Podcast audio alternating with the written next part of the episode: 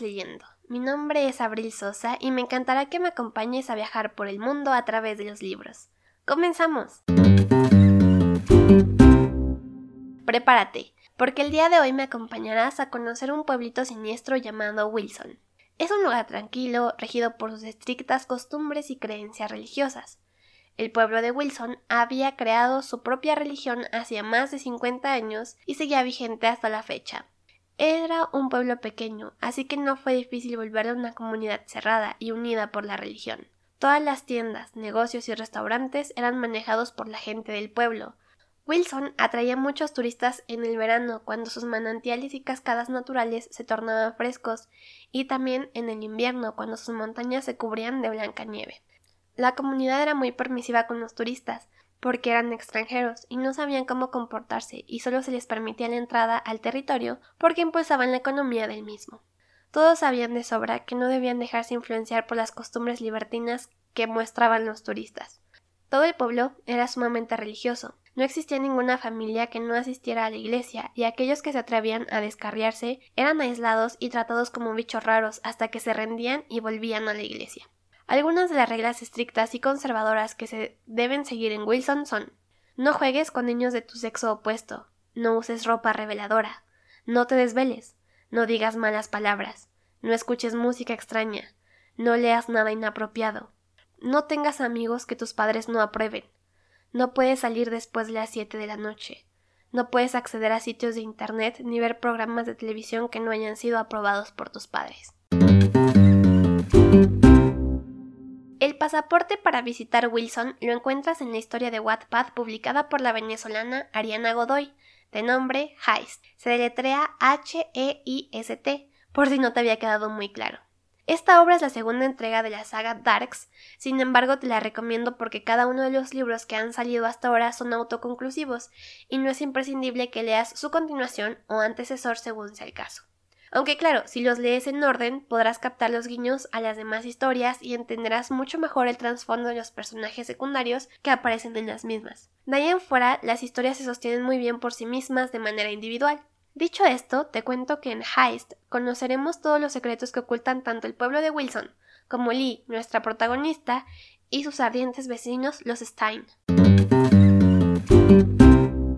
Creo que si eres un lector que ha navegado por Wattpad, me comprenderás cuando te digo que allí se pueden leer cosas muy extrañas y muy diversas sobre todo. Desde historias de amor cargadas de sexo desenfrenado, creepypastas en los que te aseguran que dormir con los audífonos de noche hará que algún demonio se apodere de tu cuerpo y te haga cometer actos de canibalismo, hasta increíbles construcciones de universos fantásticos y distópicos. Porque Wattpad es una democracia y todos los relatos tienen cabida en esta plataforma. Es por eso que me atrevo a hablar abiertamente de mi experiencia allí, sobre todo como lectora, que es lo que tiene relevancia en este podcast. Y como les comento, al principio es difícil encontrar una buena historia aquí, o por lo menos una que realmente te llame la atención. Pero estoy segura de que una vez que le entiendas a los géneros y a las etiquetas de la plataforma, encontrar contenido de tu agrado será un juego de niños, créeme. Igual la plataforma es muy intuitiva y su algoritmo está muy bien diseñado. He leído bastantes historias de Wattpad,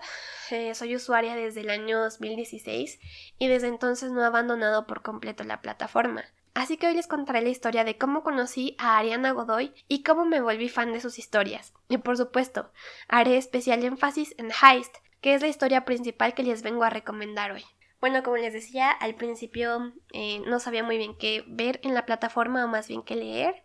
Y mm, la, creo que lo primero que me llamó la atención fueron las historias de amor que había aquí en la plataforma, en específico una de Ariana Godoy que se llama Mi amor de Wattpad. Y pues bueno, como su nombre lo indica, nos cuenta la historia de dos chicos. Es un romance heterosexual en el cual nuestra protagonista Jules se enamora de un poeta misterioso de Wattpad que con el paso del tiempo nos vamos a dar cuenta que es Evan, uno de sus compañeros de clase o por lo menos de escuela, y entre ellos va a surgir un romance un poco desastroso, un poco lleno de lágrimas y otros sentimientos que los protagonistas no saben entender muy bien al principio de la historia. Es uno de los primeros libros que se publicó em, en una editorial como tal y la, la, verdad es que es muy buena historia, yo la recomiendo un montón. Se van a bastante con los personajes, con las situaciones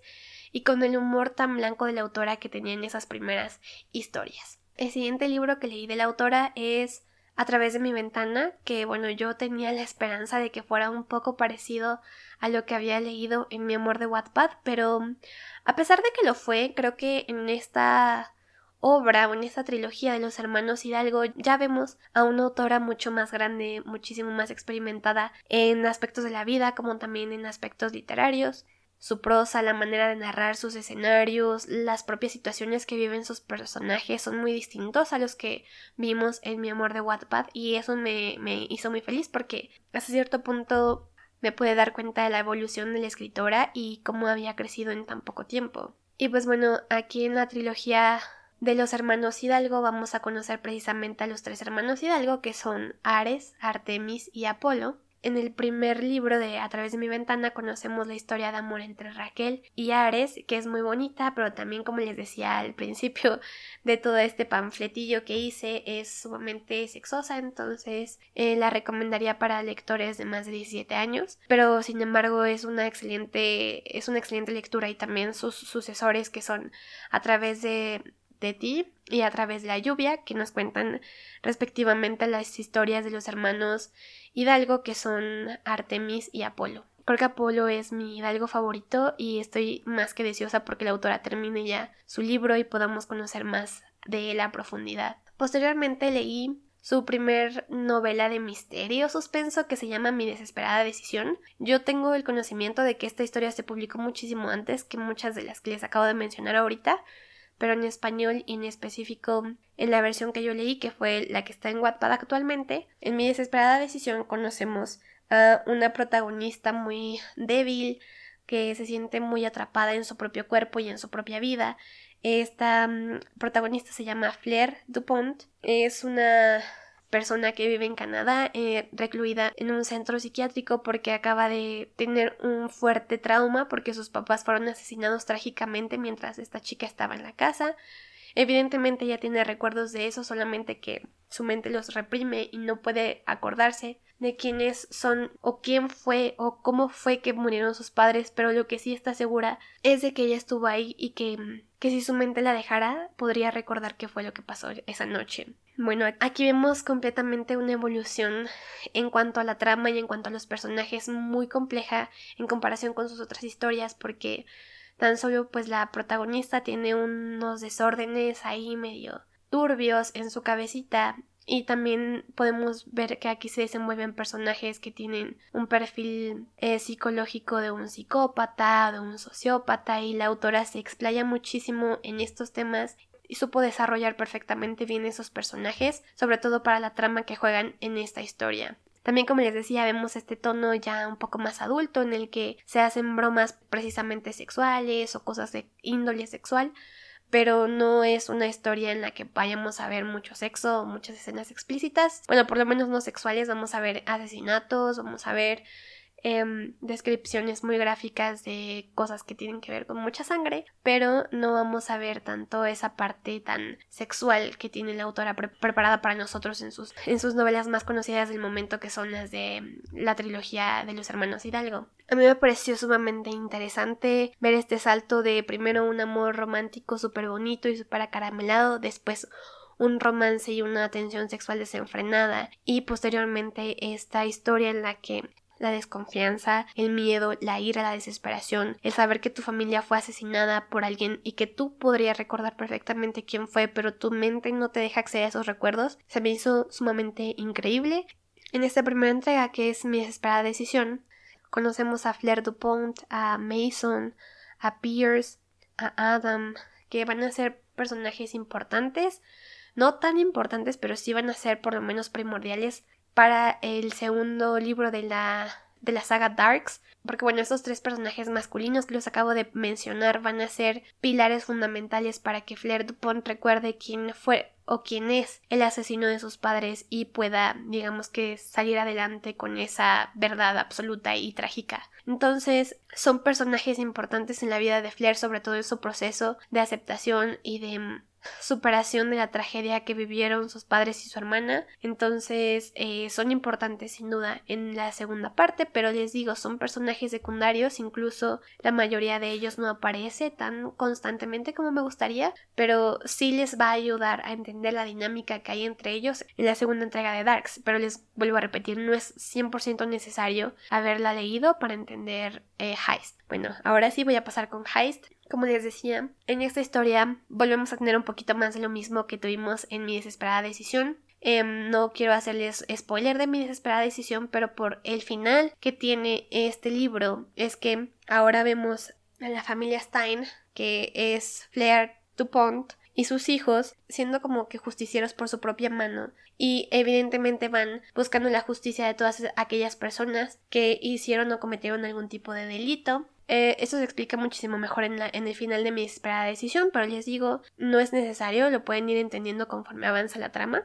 El hecho de que la familia Stein esté en este pueblo de Willison en el que las reglas y las costumbres son sumamente arcaicas y religiosas y súper conservadoras no es una coincidencia, no es ninguna casualidad. Ellos están ahí acechando algo o alguien, algún peligro que está presente en Wilson y pues a lo largo de la historia vamos a ir em, descubriendo además que em, se empieza a formar como que una relación de enemies to lovers entre Lee nuestra protagonista y Heist. Entonces es una subida y bajada de emociones y de hormonas bastante interesante que la que tenemos aquí en esta entrega y sin dudas les recomiendo un montón porque es un thriller, hay misterio, hay romance, hay cosas turbias, asesinatos, personajes súper complejos que se desenvuelven de una manera muy compleja unos con otros. Digamos que todos los personajes de Darks 2 tienen algún trasfondo sumamente turbio y sumamente difícil porque todos y cada uno de ellos ha tenido que pasar y sobresalir de situaciones sumamente difíciles que han sabido sortearlas adecuadamente. Entonces es eso, una convivencia de personajes sumamente rotos tratando de ver lo mejor de la vida todos los días y tratando de sobresalir mientras al mismo tiempo toda esta trama de asesinatos y personas con pasados oscuros también se va desarrollando podemos ir viendo también cómo el romance entre Lee y Heist se va cada vez haciendo más vulnerable y más lindo entre ellos. Entonces es una excelente manera de pasar sus tardes y también aprovecho para decirles que Wattpad es 100% gratuita. Bueno, actualmente ya tiene un modelo de pago en el cual algunos escritores están subiendo monetizadas sus historias, pero la mayoría y en específico hablando de Eliana Godoy, sus historias están 100% gratis en Wattpad y las puedes disfrutar cuando quieras siempre y cuando tengas una conexión de internet y una cuenta ahí, por supuesto. Recuerdo que estaré subiendo un nuevo episodio del podcast todos los lunes y que en mi Facebook Viajemos Leyendo encontrarás más datos curiosos sobre el destino de hoy. Mándame DM a mi Instagram, arroba Viajemos Leyendo, si quieres fangirlear conmigo sobre cualquier historia de Ari Godoy. Esto ha sido todo por hoy. Muchísimas gracias por escucharme. Hasta la próxima.